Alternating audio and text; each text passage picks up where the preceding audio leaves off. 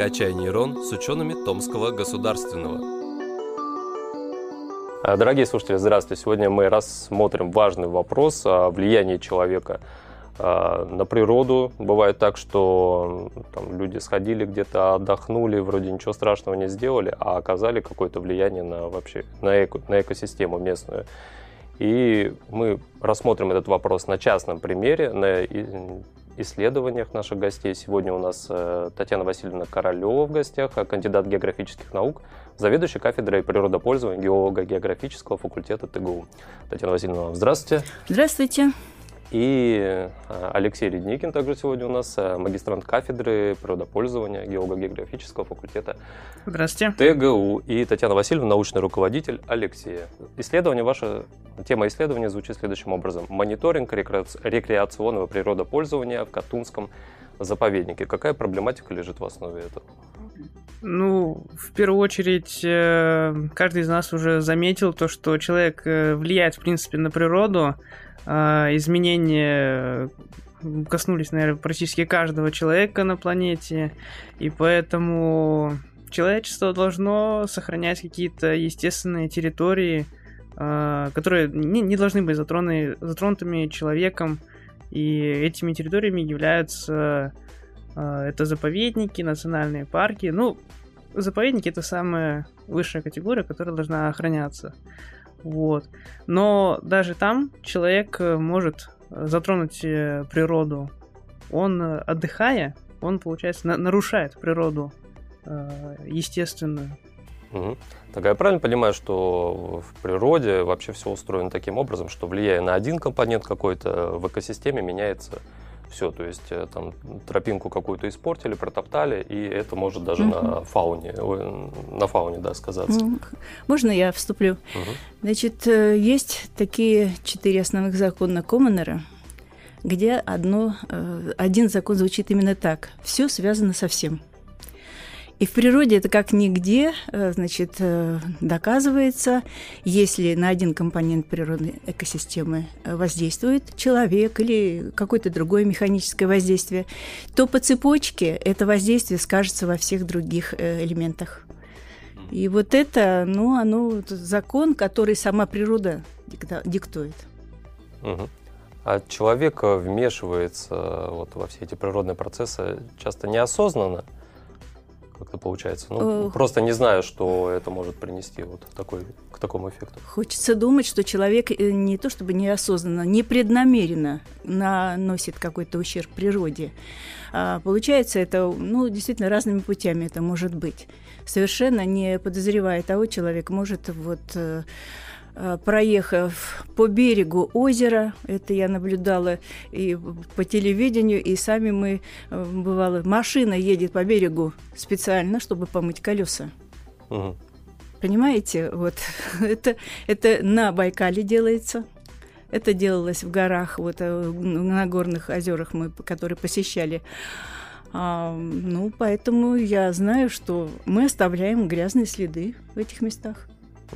А можно какой-нибудь пример э, привести, э, как влияя на один компонент экосистемы, э, это все потом переносится на все остальные компоненты? Угу.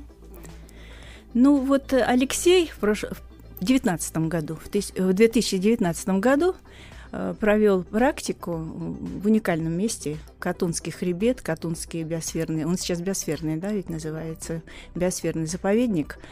Это высочайший хребет Горного Алтая – и вот э, Катунский э, заповедник, он он как раз показывает, что с годами там воздействие усиливалось. Потому что в 70-х годах, ну, когда мне приходилось там бывать студенткой тоже, там не было ни лагеря никакого, ни тропы, а тогда были всесоюзные маршруты, которые проходили по Алтайским горам то там, то там.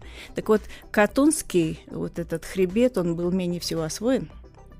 И поэтому там сохранность вот экосистемы очень даже хорошо смотрится. А сейчас, когда побывал Алексей а, в, в заповеднике, вот там долина Мульты, можно сказать, он расскажет более подробнее, он сам видел воочию, как за один только сезон а, было произведено воздействие В зависимости от количества людей, в зависимости от погодных условий, наверное, тоже в первую очередь количество людей, и от, в зависимости от э, рода деятельности и видов отдыха все происходит. Угу. Я дополню, как э, человек э, на компоненты влияет как раз на примере вот такого заповедника. Изначально человек ну, проходит, да, пешком по территории, она, допустим, если не затронуто ничего не было, там просто трава растет, ну или кустарник. Вот, ну, возьмем простой пример. Прошелся по траве. Вот. Прошло потом 10 человек, 100 человек. Там уже от травы ничего не остается. Там остается только почва. Но продолжая дальше ходить по этой почве, уже 200-300 человек. Э, эта тропа начинает углубляться. Э, проходит дождь почва начинает оттуда смываться, плодородный слой, а, так как это еще горная территория, а на горной территории это все гораздо быстрее происходит, более медленное восстановление, также на высоте. Ну и таким образом оголяются, допустим, корни деревьев, они начинают высыхать, а высохшие деревья это очень вкусно для различных вредителей, так сказать. Это, получается, высокая вероятность пожара. Но в Катунском заповеднике могут возникнуть как, в принципе, и природные пожары, так и антропогены. Но опасность антропогенных, она гораздо выше. А, почему? Потому что если природные пожары, ну, это чаще всего из-за молнии происходит, то молнии, они попадают в самую высшую точку. А так как э, Катунский заповедник это все-таки горная территория, и тропа проходит по низинным территориям, то а, по высохшим деревьям в этой территории оно, скорее всего, маловероятно попадет. А вот человек, разводя костры на этой территории, уже может ну, серьезно спалить э, эту территорию. Угу. Ну, это интересный пример, потому что бывают же откровенно вредоносные действия человека, когда бычки не тушат, когда там, э, ну, вот и разбрасывают мусор какой-то. Это объективно понятно, что это такое девиантное поведение. А есть э, вот такие примеры, когда ну, это неосознанно происходит, не понимая, что это может к чему-то привести. И многие совершают это, такие действия. Казалось бы, чего такого пройтись по тропе. Ну, вот когда из раза в раз это происходит, то могут быть такие негативные последствия. А еще какие-то примеры можем привести? Да, можно простой тоже пример такой. А, есть спорная ситуация, что делать с пластиком в заповеднике. Как бы там носят э, воду с собой люди или там питание, чтобы несколько дней э, находиться. Вот. И куда девать пластиковую, допустим, бутылку? А, вообще, по рекомендациям заповедника, ее нужно сжечь. Там костровища как специально обустроены, чтобы никакая миграция этих веществ не происходила там в речные системы, в почву. Вот, то есть оно, этот пепел, он должен на камнях оставаться. Но некоторые люди его не сжигают и оставляют на специализированных ямах, которые созданы изначально для того, для мусора, который не сжигаем. Вот. И а, а так, получается, под воздействием того же дождя получается микропластик, который также попадает э, в реку Мульту, а дальше из нее уже в Катунь, в Оп и так далее. Угу. А вот эти знания о том, что человек может настолько повлиять на экосистему, они доступны же не только ученым, а вот, например, э, администрация заповедника, там, э, они ну, знают, что к такому могут привести. Ну, конечно. Ведь... Предпринимаются просто какие-то действия, чтобы человека информировать, вот как себя нужно вести? Вот любой, э, значит, национальный парк или заповедник, он, э, у него есть информационный центр или отдел, который занимается этими вопросами непосредственно. И э, каждого входящего должны знакомить с правилами поведения в э, заповеднике. Тем более в заповеднике. У нас э, система охраны заповедная единственная в мире. Вот такая именно, строгая охрана. Потому что за рубежом, ну, считать, что за рубежом сейчас, э, это, значит, э, национальные парки в основном. Заповедная система только в России. Uh-huh. Вот. И э, информационный центр обязан информировать каждого входящего о, о поведении, о том, что, какие именно возможные вот эти вот, э, какой вред возможен, возможно нанести, не осознавая того, поэтому должен быть предупрежден человек. Вот. И я вот думаю, что люди, которые именно большая часть этих людей идут в особо охраняемой территории, они все-таки идут э, понимая, что там нужно вести себя бережно э, по отношению к природе. Угу. Ну, а опять же, за всеми не проследить, наверное, не проследить. да, потому что есть люди с определенным уровнем, с высоким уровнем сознательности, есть люди, которые наплюют на различные правила. А ну, так как я не посвященный человек в этот вопрос глубоко, вот мне интересно, а вообще не пускать человека на эту территорию целесообразно или нет? Ну вот э, на моей, в моей практике ну, вообще не пускать не получается. А человек стремится и стремился раньше и сейчас стремится попасть именно в, в девственные места, не тронутые вот э, никакой, никаким изменением, чтобы действительно вот э, посвятить себя вот этому уникальному месту. Э, единственное, что может быть с этим человеком, он просто ну, будет участвовать во всем этом, участвовать в охране. И это треб... не то чтобы требование, это пожелание. Всегда и везде вот мы говорили, что вот вы пришли а, в такое сакрам... сакраментальное место, вот у нас, где я много лет работала в Актру, это Северочуйский хребет. Э, вот. Э, там, значит, то-то, то-то историю краткую рассказывали, чтобы заинтересовать человека, почему здесь надо себя вести так и беречь вот это вот природное достояние. А и большинство все-таки с нами соглашалось.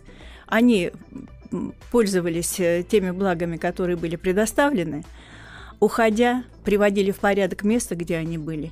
И вот то самое, что Алексей говорил про вытаптывание, это самый большой бич всех стационарных лагерей, вот в горах особенно. Вот. Мы старались, чтобы эти места были следующей группой не заполнены хотя бы до следующего сезона, чтобы дать как-то восстановиться э, этому месту. Хотя в горах это происходит очень медленно. Алексей это видел сам. Угу. Вот, э, главный плюс э, Катунского заповедника это он находится далеко от крупных городов, людям туда довольно-таки тяжело добраться, и поэтому природа, можно сказать, практически всего заповедника сама себя защищает тем, что туда тяжело добраться. Это труднопроходимые территории либо болот, либо горные территории, либо же там хищники обитают те же. Вот, поэтому все в основном стремятся на один участок. Это мультинский участок, э, потому что он самый простой и довольно-таки живописный. Но все равно Э, в Катунском заповеднике даже на тех э, самых незатронутых местах и тяжело доступных был обнаружен след антропогенного негативного воздействия. Хоть и небольшой, но все равно.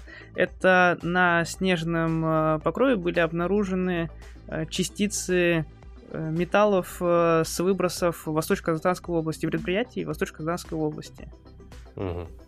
Ну, то есть это трансграничное загрязнение. Трансграничное загрязнение. Западный перенос преобладает э, в, в этой части региона. Западный юго-западный перенос воздушных масс приносит загрязнение с, с запада. А так как Катунский хребет самый высокий, он на себе и собирает вот эти вот загрязнения воздух с воздушными массами. Вот до Северочуйска мало доходит, но доходит. Угу. Вот эти загрязнения, они уже оказали какое-то ну, откровенно негативное воздействие ну, на всю экосистему? пока что, слава богу, нет. Э, там просто это отличие от фона небольшое, но допустимые концентрации, так сказать, не превышены. Влияние на организмы обитающих там э, не обнаружено. Пока что еще держится. Угу. Так, Алексей, я так понимаю, вам вы проходите и практические какие-то, проводите практические исследования в самом Катунском заповеднике. А как, как это выглядит? Как часто вы, во-первых, туда приезжаете? А, приезжаю я туда уже два сезона приезжал. Это лето? Да, это, естественно, лето, потому что летний период — это период, когда приезжают э, туристы, самый активный сезон. Да и, в принципе, он уже с, с октября закрывается для стороннего человека. Туда ездят э, в зимний период только ученые, либо непосредственно сотрудники заповедника. Иногда были, конечно, случаи, э, спортсмены туда приезжали и в обход э, инспекторов э, ходили по горам, занимались спортом, и это были причем спортсмены высочайшего класса, очень скоростные, и инспекторы их не смогли догнать. Вот, но да, я приезжаю в летний период. Вообще исследования проводятся в начале туристического сезона, это июнь, и в конце туристического сезона, август-сентябрь. Ну, для чего это делается? Чтобы проверить динамику как раз за этот сезон, насколько сильно а, человек повлиял на эту территорию. Как проводятся эти исследования?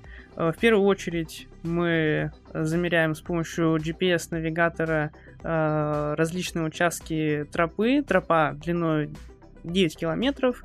Она идет до озера Верхнее Мультинское и озеро Поперечное. Каждый участок э, тропы, он отличается э, тем, что он по-разному вытоптан. Там где-то ставятся, например, деревянные мостики, где-то уже прошла сильная эрозия, там корни видны. Мы вот э, замеряем эти участки и оцениваем их э, визуально по шкале от 0 до 5 где 0 это то, что в принципе невозможно вытоптать, это различные курумники, камнепады, вот деревянные мостики как раз. А первое это то, что слабо вытоптано, еще травяной покров есть, ну и так далее до 4-5 категории. А, это участки с эрозией и которые в ближайшие несколько лет не смогут восстановиться. Так мы исследуем именно тропу э, заповедника. Э, также мы исследуем э, туристические стоянки. Э, у нас есть под каждую стоянку, их там функционирует в каждый год по-разному, но э, в эти два года, которые я ездил, э, работало три, функционировало три Э, туристические стоянки. Вот, они все разного размера и по-разному обустроены. Но самая обустроенная это развилка. Она как раз таки э, является самой популярной. Она находится дальше всего от, э, эм, от кордона, где все начинается, вся эта тропа, и как можно ближе к заповедным озерам. Вот, она лучше всего обустроена, и там, естественно, больше всего народу. А, как проводятся исследования? Э, с помощью специально разработанных анкет э, мы отмечаем наличие э, мусора, например, на этой стоянке, различных муравьев, грызунов, есть они или нет, так как это может быть признаком того, что человек здесь часто обитает, мусорит, это синантропные виды какие-нибудь проверяем наличие антропохорных видов растительности, инвазивные, которые также может повлиять на заповедник. Это э, сместить э, какие-нибудь краснокнижные растения в этой территории. Э, проверяем древесный покров, насколько он поврежден, может человек там вырубает все для своих костровищ, кустарники, чтобы, допустим, палатку поставить, а он э, берет и кусты срезает, выкорчевывает, чтобы расширить эту территорию стоянки. Вот, также ну, следим за костровищами, то, чтобы никто камни не утаскивал в разные стороны, чтобы все должно быть, э, так сказать, по порядку. Вот. И также э, эти стоянки проверяются по фитомассе и по плотности почвы. Это ну, третий показатель антропогенной деятельности рекреационной. Э, как замеряется плотность почвы? Мы выкапываем ямку глубиной 10 сантиметров, туда забиваем э, гранату, это такая цилиндр, железный цилиндр, объем 100 кубических сантиметров – а, туда набирается почва, мы ее забираем с собой, а, высушиваем потом и замеряем массу. Ну, то есть ну, так плотно замеряется.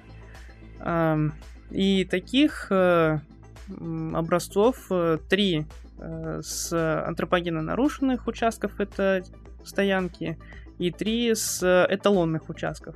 Эталонами считаются те, которые не затронуты человеком. Ну и желательно, чтобы они были схожи по там, по почвенному составу, по древесному, растительному, э, со стоянкой. Ну, как правило, это вокруг стоянки берутся такие эталонные территории. Э, фитомасса замеряется на участках 50 на 50 сантиметров. Мы собираем всю зеленую травку, э, которая находится на стоянке, и также три э, участка 50 на 50 сантиметров с эталонных участков. И также высушиваем потом и сравниваем э, массу как э, на антропогенно нарушенных участках, и на эталонных участках. Угу.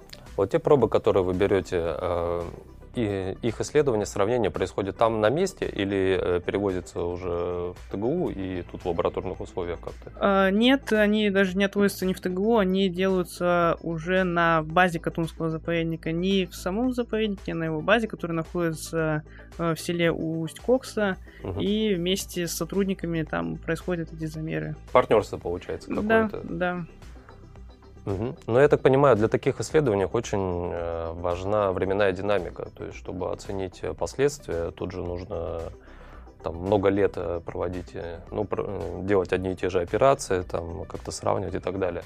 Вот, ну, сколько э, лет, может быть, профански звучит, сколько лет да, нужно проводить такие исследования, чтобы действительно э, увидеть какие-то тенденции, что есть какие-то последствия человеческой деятельности?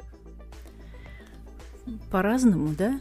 В, вот степень вот степень воздействия она вот покажет э, будет выявлена вот в процессе исследования вот то что перечислил Алексей и вот э, из этого можно потом делать расчеты. Есть методики, их много. Я вот просто сейчас вот на вскидку не, не вот у меня была работа у девочки. Именно она исследовала э, хозя... э, географ... э, простите, в общем, хозяйственную деятельность, воздействие хозяйственной деятельности на вот этот э, горно-ледниковый бассейн, бассейн Актру. Так она тоже два сезона посетила, и вот э, просто можно выяснить за тот промежуток времени, как произошло изменение, какого рода деградация произошла, перенести, интерполировать на более длительный период. И вот эта деградация, она будет тем более яркой, чем большее воздействие будет вот оказано на данный участок долины. Вот в данном случае вот э, та долина, которую исследовал Алексей, она действительно в, в выгодном, в лучшем положении находится сейчас, хотя там уже и заповедник организован, и база есть, и людей гораздо ходит больше. Но они действительно далеко, э, высоко, и сами себя еще в состоянии охранять. Если там э, коллектив еще очень заинтересованный работает, а это так, как выяснилось, они, э, значит, э, делают все, чтобы вот эти воздействия минимизировать, остановить эти воздействия и, э, может быть, даже где-то вот просто больше не допускать этого. Да, примечательно то, что сами исследования э, рекреационного природопользования ведутся с 2005 года, это именно тропа а мониторинг стоянок проводится с 2013-2014 годов. А, вот Татьяна Васильевна говорила про то, что люди сами в состоянии охранять его, но сам заповедник молодой, он организа... был организован в 91 году и проводился социологический опрос с 90-х годов о настроении местного населения по поводу создания этого заповедника. И изначально местные очень не хотели, чтобы там э, был заповедник, так как э, эти территории очень хороши для охоты, для рыболовства, для сбора трав, что сейчас очень популярно э, в республике Алтай. Это актуально для продажи за рубеж. Много лекарственных растений там произрастает именно на этой территории, что способствовало э, снижению численности некоторых лекарственных видов э, до критических значений. Вот. Ну, да, эти исследования проводятся с 2005 года. Конечно, из-за, наверное, небольшого финансирования или каких-либо других э, проблем, например, погодных, э, были перерывы, но они буквально там 1-2 года э, в этом промежутке. Извиняюсь, угу. уточняющий вопрос. Э, получается, подавляющее большинство местного населения были против э, того, чтобы сделать это заповедной зоной. Да, раньше... Как правило, население сначала, изначально против создания ага. вот таких вот э, мест в их вот регионе. Ну вот пер, причины основные Алексей перечислил. Действительно, они здесь живут, они кормятся этим, они, значит, зависят от этого вот обилия дик, угу. дикоросов и так далее. А если появляются еще дополнительные люди, конечно, они, ну, будут вносить свою лепту в это Понятно. Дело. Мне, мне просто интересно, если подавляющее большинство было против, но тем не менее это сделали заповедной зоной, зачем было спрашивать? Хороший вопрос. Но на данный момент все, наоборот, э, увидели пользу в этом Время заповеднике, показало. да, его поддерживают э, уже сейчас, если опросы составляют где 90% за заповедник, то, что он имеет правильную траекторию, так как э, благодаря этому заповеднику там э, немножко улучшилась экономическая ситуация э, в этом Усть-Коксинском районе, так как это для местных э, было трудоустройство в заповеднике, э, льготные кредиты э, были распространены на эту территорию ну и так далее. Мгм. Ну, еще надо сказать, что сейчас ведь, наверное, вот везде, в средствах массовой информации, в, в научно-популярной литературе звучит такое словосочетание, как экологический туризм. Так вот, а- одним из обязательных вот э, посылов там должно быть участие местного населения. Участие местного населения в сохранении вот, э, биологического разнообразия, в том числе вот э, в таких заповедниках. То есть заинтересованность населения должна быть. И в данном случае, в данном при- примере видно, что население спустя какое-то время поняло, что э, это полезно им и нужно, и они приняли это. Мгм. Ну, это хорошо, приятно. А вот э, с 2005 года, да, исследование проводится? А, ну, сколько это получается? 16 э, лет уже ведутся исследования. Вот э, за такой срок можно сделать уже какие-то выводы, что там, деятельность человека приводит к тому-то, к тому-то, вот такие-то негативные последствия? Может быть, уже какие-то животные виды сократились, там еще что-нибудь? А, ну, в принципе, на животных э, это сказалось э, больше даже там все-таки естественный ход эволюции. Мгм. Например, Ну, или растения. Ну, вообще, вот самое негативное, что произошло в результате. ладно, да, ну, самое негативное это, конечно, на почвенный покров, на растительный покров. И да, была замечена негативная динамика, так э, с каждым годом численность туристов увеличивалась, и э, до 2019 года она достигла 2000 человек. Э, Стало заметно, что заповедник за зимний сезон уже перестает справляться. Э, Количество участков э, с 4-5 стадии дегрессии, то есть э, с сильной эрозией, э, начал сильно увеличиваться, не восстанавливается. Плотность почвы на стоянках также увеличивается, фитомасса снижается, замусоренность увеличивается. Но это было все, ну, медленной такой тенденции. Но у нас наступил 2020 год, у нас началась пандемия, и это очень негативно сказалось на заповеднике. Здесь за сезон а, прошло в 2020 году 4000 человек, то есть даже в два раза больше, чем в прошлом 2019 году. А, Это очень негативно сказалось на заповеднике. А, А связь с пандемией какая? То, что А. не за границу, а Да, в да, именно. отдыхать? Мгм. Да-да-да, начался, начал развиваться Внутренний, внутренний туризм. туризм, да, э, то есть э, если рассматривать динамику туристов по месяцам летним, то в июне было критически мало человек, то есть не свойственно для этой территории, так как были ограничения на въезды в республику, а начиная с июля был взрывной, э, как взрывное нарастание численности туристов, вот, да, и самые пиковые э, месяцы это июль-август, который подвергся заповедник э, этой э, рекреационному, рекреационной деятельности. Э, Очень много стало эродированных территорий. Э, Инспектора не успевали регистрировать людей. Это по 50, 100, 150 человек э, в день через один кордон. То есть это за такой короткий промежуток, за два месяца э, прошло практически все 4000 человек. Это колоссальная нагрузка для таких территорий. Но в каком-то смысле это, ну, поймите правильно, хорошо для исследований, потому что данные более красноречивые. Да. Да, такой скачок, это такой деградации. э, Алексей пронаблюдал по всем вот этим, по всей цепочке. Будет интересно, что будет в 2021 году, э, в июне, в начале сезона, насколько восстановится эта территория и сможет ли она восстановиться, в принципе, после такого, э, с такой серьезной нагрузки. Мгм.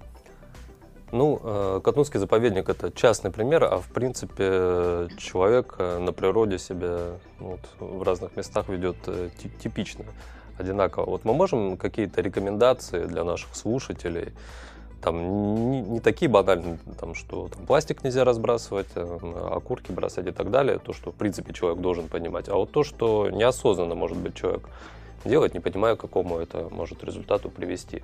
Ну, несколько рекомендаций. Ну, наверное, вот э, рекомендации должны быть такие тоже вот с, с места, прямо с самого начала. Где идти, как идти, где поставить э, палатку, где брать э, воду, там, э, дрова. Вот эти рекомендации элементарные, чаще всего их нарушают. Потому что, например, не зная, как поставить палатку, можно, значит, проснуться. Ну, сейчас-то палатки с дном вместе. А бывало, что поставишь неправильно по отношению к ветру, ее сдувало полностью. Вот. Но я, наверное, немножко не туда. Вот э, неосознанно, да, неосознанно. Люди считают, что вот собрать дрова определенные для костра это просто. А на самом деле нужно знать, какие вот валежник один, потом сухие веточки это другое, для растопки это третье. Ну, в общем, все вот это сейчас, наверное, мало и используется, потому что туристы в последнее время очень хорошо экипированы, и они везут с собой газовые э, эти баллоны, плитки, и, ну, сухое топливо это, по-моему, сейчас даже тоже не используется, потому что они очень неэффективные таблетки такие, сухой спирт. Угу. Вот.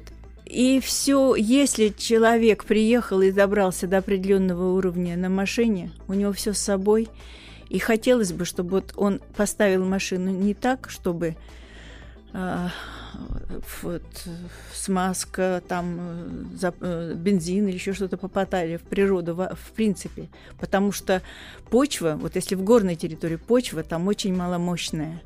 А, восстанавливается очень долго, потому что вот хрупкая экосистема это горы как раз. Горы, тундры, пустыни. Вот мы тут про горы все время говорим. Так там действительно так. Маломощный этот почвенный покров очень э, уязвим, и если он промокнет даже в одном каком-то месте, там машина одна постояла, промокнет вот смазочными всякими горючими материалами, это принесет, так сказать, на всю глубину этого слоя ущерб большой. Ну, это вот такой пример. Или вода.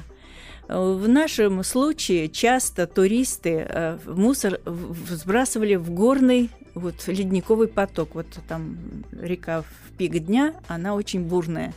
Туда не, не стоит вообще заходить, потому что смоет это вот какой бы вес человека не был. Так вот, э, считалось, что все перемолотит вот этот поток, и уже в долину выйдет чи- чистая река. Ну, такого не получается. Перемолотит, скажем, картон, бумагу, даже стекло. А вот пластик нет. А железные банки, ну, сплющит. Все это вот так кто-то ходит.